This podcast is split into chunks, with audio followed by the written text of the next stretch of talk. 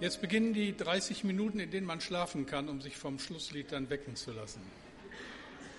Ich hoffe nicht.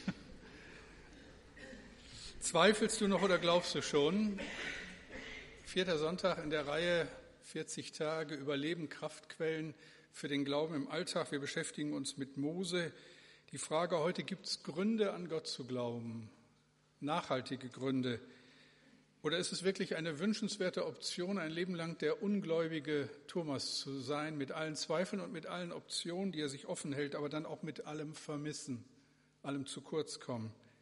Beten wir dafür, dass es anders bei uns läuft und dass dieser Morgen uns dabei hilft, Gott zu vertrauen. Vielleicht für dich ein allererstes Mal. Beten wir. Herr, danke für all das, was wir schon gesehen und gehört haben. Danke für diesen Morgen, für diesen Gottesdienst, für all die Menschen, die hier sind. Rede du zu uns, Herr, durch deinen Heiligen Geist. Ich bitte dich, öffne meinen Mund, dass er deinen Ruhm verkündigt. Amen.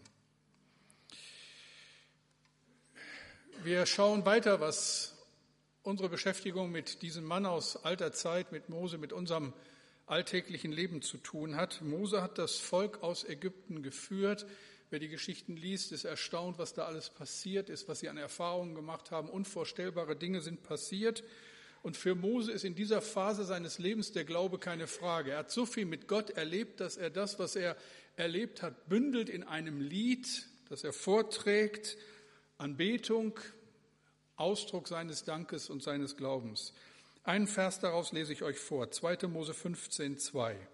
Der Herr ist meine Stärke und mein Lobgesang und ist mein Heil, das ist mein Gott, ich will ihn preisen, er ist meines Vaters Gott, ich will ihn erheben. Gut, so weit, so gut können wir meinen, Mose hat allen Grund, Gott zu glauben, ihm zu vertrauen und das Volk natürlich auch.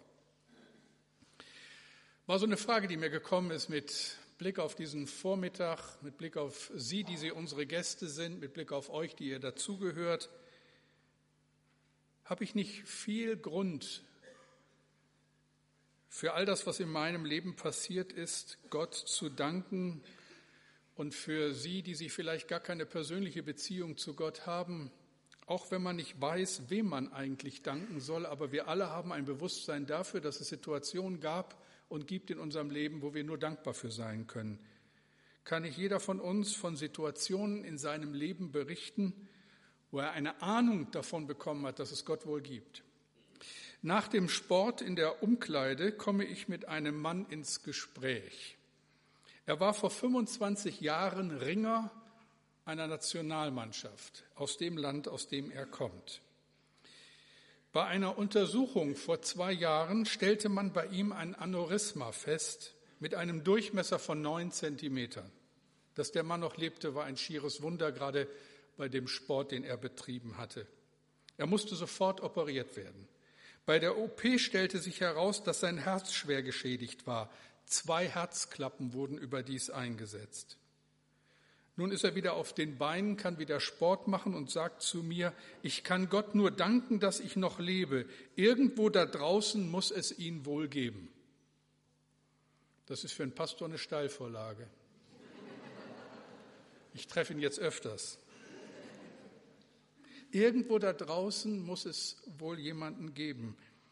Das war auch dem Volk Israel klar nach dem wunderbaren Durchzug durchs Schilfmeer nach der Wolkensäule und der Feuersäule und all den Geschichten. Aber das war nun auch Geschichte und nun standen sie vor ganz neuen akuten Herausforderungen. Es ging nicht per ICE ins gelobte Land. Es war eine beschwerliche Reise und der Weg wird zeigen, wie weit es her ist mit dem Vertrauen dieses Volkes, das auf so einzigartige Art und Weise Gottes Handeln erlebt hat. Der ungläubige Thomas steht ja nicht nur für einzelne Personen, er steht auch unter Umständen für viele Menschen, für ein ganzes Volk, für eine Gemeinde. Vertrauen kann so schwer sein. Für das Volk Israel folgte auf die Erfahrungen am Schilfmeer die Wüste mit all ihren Herausforderungen. 2. Mose 15, 22. Mose ließ Israel ziehen vom Schilfmeer hinaus zu der Wüste Schur, und sie wanderten drei Tage in der Wüste und fanden kein Wasser. Wenn man mal so eine Situation erlebt hat, dann lernt man den heimischen Wasserhahn zu schätzen. Wir kennen das ja gar nicht. Drei Tage, ein großes Volk, kein Wasser. Vertrauen wagen, das kann ganz schön schwer werden und sehr haarig sein. Zwei kleine Orte in der Zentralschweiz, in der Nähe von Laax, beide gut und sicher von der Hauptstraße über Serpentinen zu erreichen. Will man von dem einen in den anderen Ort, gibt es zwei Möglichkeiten. Die sichere, den Berg runter, die Talstraße entlang und dann den ganzen Berg wieder rauf. Den Weg, so mein Tipp für alle Menschen aus Norddeutschland, unbedingt wählen. Es gibt eine zweite Möglichkeit, die wenig sichere, die direkte Verbindung dieser beiden Orte am Hang entlang. Schotterpiste, einspurig, links geht's steil bergauf, rechts steil bergunter, circa 800 Meter bis zur Talsohle. Wer hier vom Weg abkommt, kommt erst da unten zum Stehen. Ich konnte es nicht lassen. Die Überlegung war, gibt es hier eine Straße, muss sie auch befahrbar sein. Vertraue, Klaus, trau dich. Das habe ich getan. Außerdem war meine Überlegung, so sparen wir zehn Kilometer, also wagen wir es. Nur nicht daran denken, was passiert, wenn ein Auto entgegenkommt. Wie auf Eiern bin ich gefahren und es kam ein anderes Auto entgegen. Natürlich. Da blieb nur eins, eine der wenigen Ausweismöglichkeiten, mit dem Blick auf den freien Fall zu nutzen. Meine Frau hatte rechts von mir den uneingeschränkten Blick in die Tiefe. Und Gott sei es gedankt, gute Nerven. Dass ich heute hier stehe, zeigt, dass wir heil angekommen sind. Unser Vertrauen wurde belohnt, aber diese Strecke fahre ich nie wieder in meinem Leben. Es geht in Richtung verheißenes Land, aber eine Unzahl von Schwierigkeiten sind zu bewältigen. Und das Vertrauen des Volkes Israel wird auf eine harte Probe gestellt, einen dreifachen Test. Es ist die Frage, wie lange dauert das Ganze noch? Es ist die Frage, wo bekommen wir was zu essen her? Und schließlich, wo bekommen wir etwas für unseren Durst? Schauen wir uns das näher an. Der erste Test, wie lange noch? Es lag schon eine gewaltige Strecke hinter den Israeliten, aber eben auch noch eine viel größere vor ihnen. 2. Mose 16, Vers 1. Von Elim zogen sie aus und die ganze Gemeinde der Israeliten kam in die Wüste Sin, die zwischen Elim und Sinai liegt, am 15. Tage des zweiten Monats, nachdem sie von Ägypten ausgezogen waren. Das dauert alles so lange. Zeit vergeht. Wenn wir die Geschichte hier genau lesen, stellen wir fest, dass es zu Anfang schon nach drei Tagen reichlich Wasser gab. Zwölf Quellen bei Elim sorgten für gutes Wasser. Die Menschen hatten genug zu trinken. Aber nun 40 Tage Marsch durch die Wüste ohne angemessene Versorgung mit Wasser und Nahrung. Und die Frage ist, wie lange noch? Wir krepieren hier doch alle in der Wüste, wenn nicht bald was geschieht. Und da ist dann die Frage nach unserem Vertrauen. Die Frage auch, die uns immer wieder beschäftigt, wenn alles ein bisschen länger dauert, als wir es erwartet haben, wenn Gott unsere Gebete nicht gleich erhört, wenn wir nicht gleich gesund werden, nicht gleich die passende Wohnung finden, der Wunsch nach Partnerschaft schon so lange unerfüllt ist, der Wunsch nach einem eigenen Kind immer dringlicher wird, die Beförderung auf sich warten lässt, Warum dauert das alles so lange und warum hört Gott nicht? Und dann ganz schnell mischt sich in unser Fragen zunächst Stille und dann offen die Anklage, der deutliche Zweifel, ob es Gott überhaupt gibt, ob er um mich weiß. Vielleicht bilde ich mir alles nur ein, vielleicht mache ich mir nur was vor. Der ungläubige Thomas lässt schön grüßen. Die Lage war für das Volk in der Wüste absolut grenzwertig. Die Geduld der Menschen arg strapaziert. Vertrauen nicht angesagt. Sie klagen an. 2. Mose 16, 2 und 3. Bald fingen die Israeliten wieder an, sich bei Mose und Aaron zu beschweren. Sie stöhnten, ach hätte der Herr uns doch in Ägypten sterben lassen. Dort hatten wir wenigstens Fleisch zu essen und genug Brot, um satt zu werden. Ihr aber habt uns doch nur in diese Wüste gebracht, damit wir alle verhungern heftig. Charles Swindoll schreibt, Sie dachten an die gute alte Zeit, als es ihnen noch richtig wohlging, an die geliebte Siesta nach getaner Arbeit, an die frischen Fischbrötchen mit jüdischen Bagels damals im guten alten Ägypten. kommt uns doch irgendwie bekannt vor.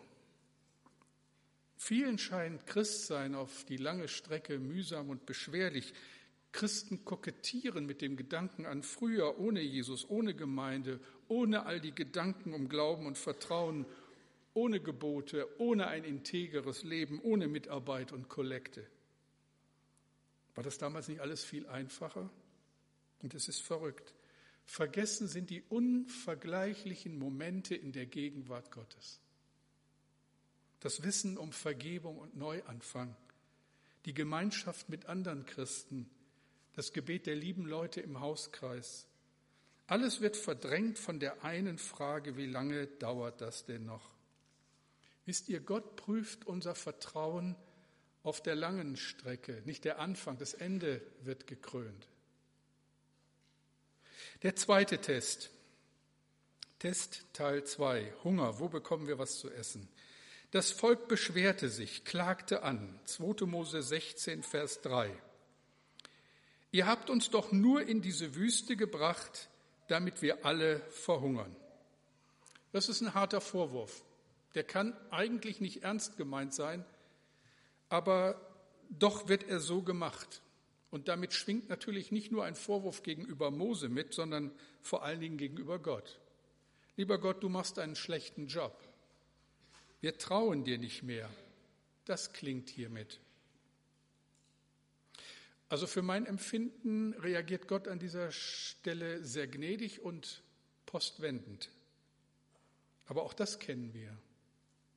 Situationen, die uns an eine andere Bibelstelle denken lassen. Ehe sie rufen, will ich antworten. Da ist dann Hilfe plötzlich da. Gerufen haben sie ja, die Israeliten, nachdrücklich und ärgerlich, aber verwunderlich ist umso mehr, dass Gott so schnell handelt.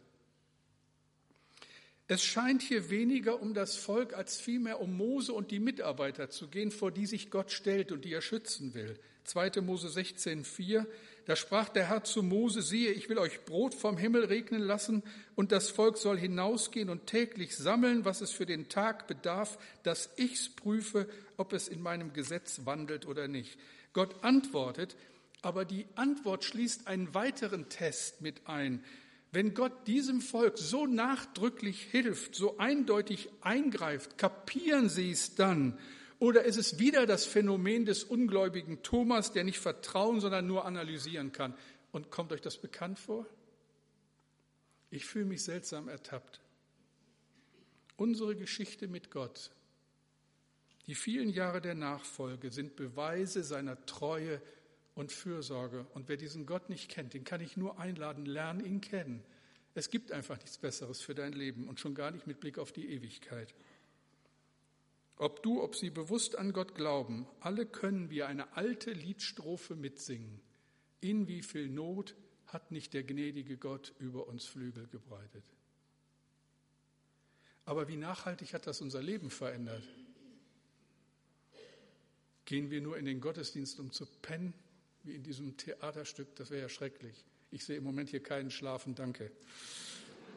Aber es ist ja nicht selbstverständlich. Leben wir mit Gott? Das ist das Anliegen dieser 40 Tage. Lieben wir ihn? Bestimmen seine Gebote, sein Wille unser Leben? Verändert uns das? Sind wir dankbarer geworden? Hat das ewige Gemecker aufgehört? Es ist etwas Seltsames, was damals dort in der Wüste geschah. Die Vorwürfe der Menschen an Mose und seine Mitarbeiter waren massiv. Ihnen wird Inkompetenz und Unfähigkeit vorgeworfen und dabei vergessen sie etwas Wesentliches. 2. Mose 16, Vers 8. Und Mose fuhr fort, der Herr wird euch am Abend Fleisch zu essen geben und am Morgen Brot, bis ihr satt seid, denn er hat euch jammern gehört. Wer sind wir schon? Ja, euer Klagen richten sich gegen den Herrn, nicht gegen uns. Damit es keine Missverständnisse gibt, berechtigte, maßvolle, konstruktive Kritik muss möglich sein. Ermahnung, liebevolle Zurechtweisung, Aufdeckung von Missständen sind gebotene Pflicht. Und ich denke, es ist ein Zeichen höchster geistlicher Reife, wenn wir korrekturfähig bleiben, wenn wir uns was sagen lassen. Das ist so wichtig. Was ganz anderes ist das Meckern, das Jammern über jeden und alles. Das ist wie eine Seuche, das ist hochgradig ansteckend. Es muss ein Lied sein, das in Berlin entstanden ist, ein Rap.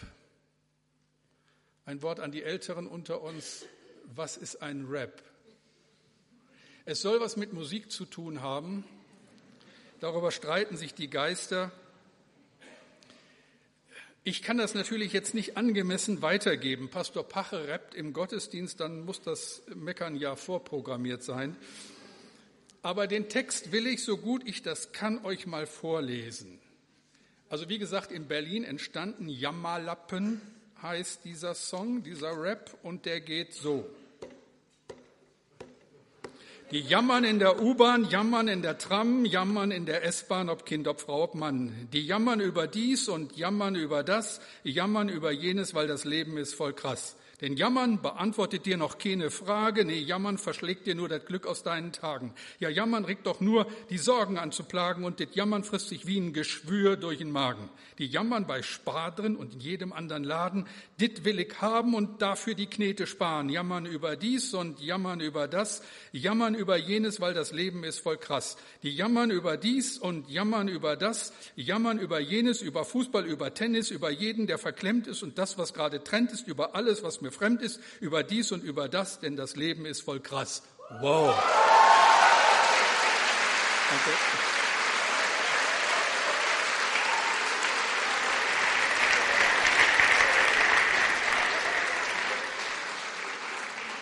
Ich glaube, stilecht wäre gewesen, wenn ich das Mikro so gehalten hätte, aber das wollte ich dann doch nicht. Lernen wir aus der Geschichte, aus unserer Geschichte. Die Bibel sagt, Gottes Güte will uns zur Umkehr leiten, nicht zu immer höheren Ansprüchen verleiten. Nichts ehrt unseren Gott mehr als ein dankbares Herz. Jemand hat einmal gesagt, das Schlimmste für einen Menschen, der Gott nicht kennt, ist, er hat niemanden, dem er danken kann. Schon das ist ein Grund, sich mit der Frage nach Gott zu beschäftigen. Es ist seltsam. Dankbarkeit stärkt unseren Glauben, unser Vertrauen und Vertrauen führt zur Dankbarkeit. Dankbarkeit führt in die Nähe Gottes. Probier es aus. Zeit war der erste Test, Hunger der zweite, noch ein dritter Test steht aus. Durst, wo bekommen wir Wasser her? Da ist ein ganzes Volk unterwegs zu Fuß von Ägypten nach Israel. Wer von euch schon mal das Vergnügen hatte, mit einem Bus durch den Sinai zu fahren, wohl temperiert, der wird die Wüste, die an ihm vorbeigleitet, genossen haben. Aber damals kein Bus, keine Klimaanlage, dafür eine schier endlose Karawane von jungen und alten Menschen, Tieren und eine Unmenge von Gepäck. Ohne Zweifel das größte logistische Problem, das man damals haben konnte in der Person von Mose. Die vielen Menschen versorgen, um Brot und Fleisch hatte Gott sich grundsätzlich gekümmert, aber Wasser. Wasser wurde immer wieder zu einem riesigen Problem. 2. Mose 17, Vers 1. Auf den Befehl des Herrn hin verließen die Israeliten die Wüste Sin und zogen von Lagerplatz zu Lagerplatz. Schließlich schlugen sie ihr Lager in Rephidim auf. Dort gab es kein Trinkwasser. Ich weiß nicht, ob euch das aufgefallen ist bei diesem Vers. Es fängt an mit auf den Befehl des Herrn hin und endet mit dort gab es kein Trinkwasser. Das ist schwer zu verkraften. Da steht ausdrücklich auf Befehl des Herrn und dann diese Schwierigkeiten. Die Israeliten sind nicht eigenmächtig in diese Situation gekommen. Sie waren nicht ungehorsam. Sie waren da, wo Gott sie haben wollten und haben genau da ihre Schwierigkeiten. Ihr Lieben, daraus müssen wir lernen. Der Bruder meiner Schwiegertochter ist Pastor in Brasilien. Er hat in einem Brief vor zwei Wochen Folgendes an seine Eltern geschrieben. Am Sonntag kamen wir um 0.30 Uhr von einem dreiwöchigen Einsatz in einer kleinen Bergstadt 50 Kilometer von uns entfernt zurück. Insgesamt 50 Jugendliche und Ehepaare aus ganz Brasilien verbrachten drei Wochen damit, eine kleine Gemeinde in Bernardino Baptista zu gründen, weitere 65 Personen in einer anderen Stadt, Santa Helena. Wir waren alle in Schulen untergebracht. Alle schliefen auf Luftmatratzen auf dem Boden. Wegen Wassermangel durfte jeder einmal am Tag duschen, jedoch nur einen einzigen Wassereimer mit sieben Liter benutzen. Die Mahlzeiten bereiteten wir uns selber vor. Das Programm war dicht gefüllt. Zuerst begannen wir jedes Haus im Dorf zu besuchen und einen persönlichen Bibelkurs anzubieten. Über 300 Personen nahmen dieses Angebot an, sodass wir alle Hände voll zu tun hatten. Abends veranstalteten wir Gottesdienste im Park, vor Häusern auf der Straße oder zeigten evangelistische Filme auf einer großen Leinwand im Freien. Am Samstag weihten wir dann eine kleine Gemeinde ein und setzten ein Pastorenehepaar ein, das nun die Arbeit weiterführt. Wir kamen glücklich zu Hause an. Natürlich lief nicht alles so glatt wie hier beschrieben. Während der ersten Abendveranstaltung auf der Straße nahm sich eine 72-jährige Frau das Leben, nur 50 Meter vom Gottesdienstort entfernt. An der zweiten Abendveranstaltung wollte sich ein betrunkener Mann von einem Haus in die Menschenmenge stürzen. Im Abschlussgottesdienst funktionierten die Lautsprecher nicht, sodass ich vor gut 250 bis 300 Personen ohne Mikrofon predigen durfte. Jetzt bin ich natürlich entsprechend heiser. Auf der Rückreise entkamen wir nur knapp einem Überfall kurz vor Mitternacht. Jesus ist jedoch Sieger über Tod, Kriminalität und alle dunklen Mächte. So sind wir jetzt müde, aber auch glücklich über alle Erlebnisse der letzten Tage. Auf Befehl des Herrn hin verließen sie die Wüste Sin.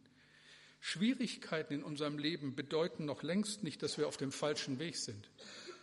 Wenn der Wind von vorne bläst, wenn es richtig eng wird, bedeutet das nicht automatisch, dass wir nicht im Willen Gottes sind. Gott wird uns schwere Wege nicht ersparen. Sie gehören einfach dazu. Sie testen unser Vertrauen, sie helfen uns zu wachsen und nicht nur an guten Tagen dankbare Menschen zu sein. Das Volk Israel zog weiter, machte Halt in Rephidim am Rand der Wüste, eine von Gott verordnete Ruhepause, die schön wäre, wenn es genügend Wasser gäbe. Und so beklagen sich die Israeliten. Das Wort, das hier steht, bedeutet mehr als jammern. Es bedeutet, wir würden heute übersetzen, sie sind richtig sauer, erbost. Mose wird zur Zielscheibe ihres Zorns. Warum hast du uns aus Ägypten geführt? Etwa damit wir hier unsere Kinder und unser Vieh verdursten? Und jetzt ist Mose sauer und bringt den ganzen Frust vor Gott. Was soll ich tun? Wie soll ich den Ansprüchen dieser Leute gerecht werden? Was hast du dir dabei gedacht, Gott? Es gibt ein altes Lied aus dem 18. Jahrhundert, geschrieben von Johann Daniel Herrenschmidt. Und da heißt es in dieser alten Sprache und so treffend, das bringt diese ganze Predigt auf den Punkt.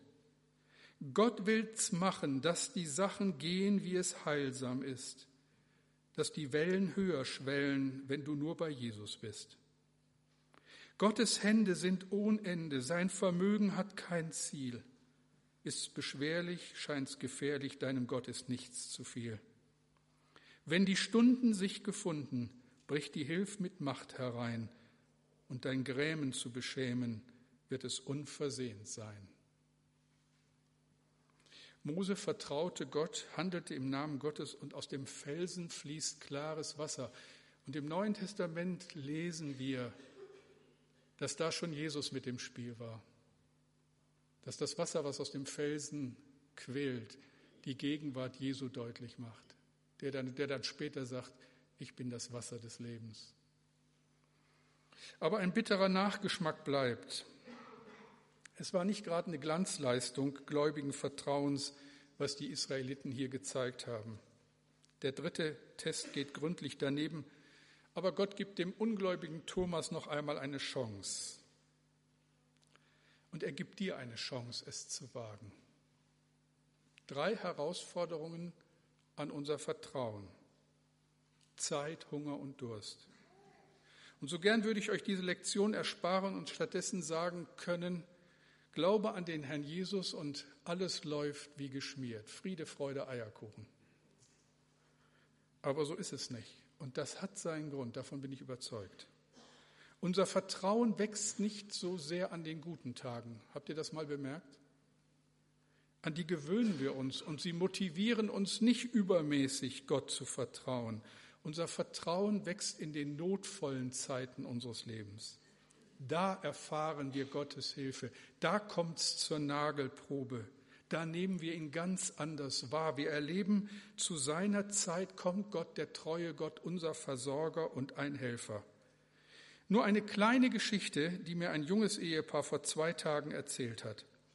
Die beiden haben drei Kinder und das Geld, das sie verdienen, reicht nicht wirklich. Es ist immer eng, Monat für Monat. aber sie haben sich entschlossen, Gott zu vertrauen. Dann kommt der Tag, an dem das Elterngeld für das jüngste Kind wegfällt und sie haben keine Ahnung, wie es nun weitergehen soll.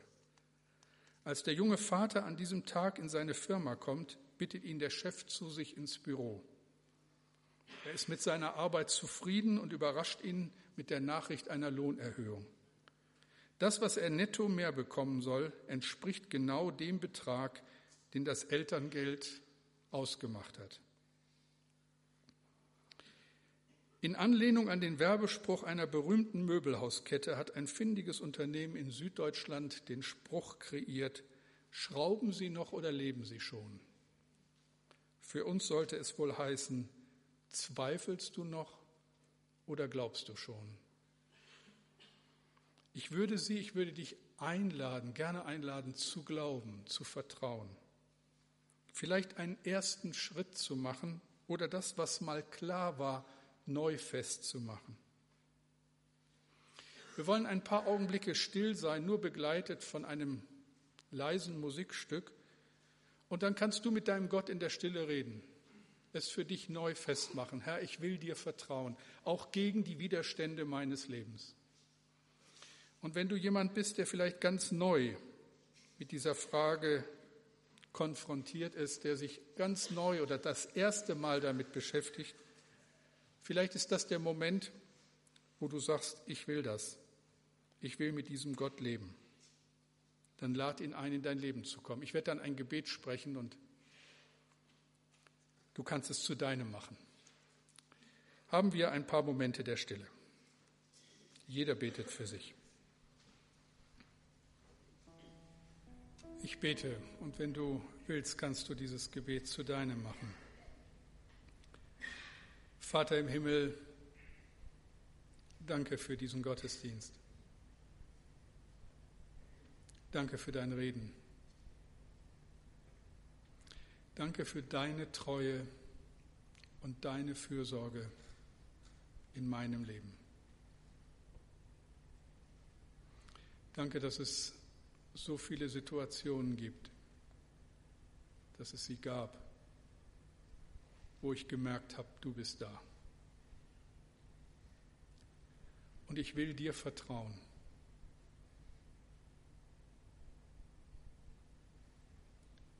Da, wo ich dich schon so lange kenne, ganz neu. Mit diesem Tag wieder ganz neu. Ich will dich, Gott, ehren durch Dank und Anbetung und dir glauben.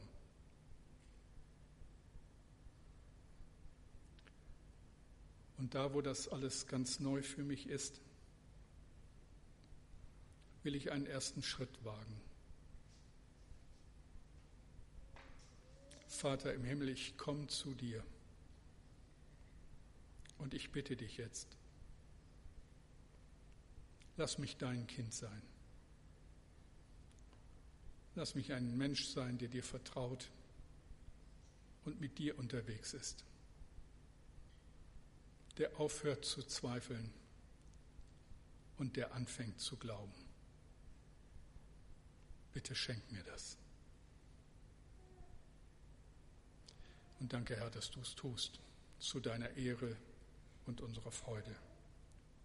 Amen.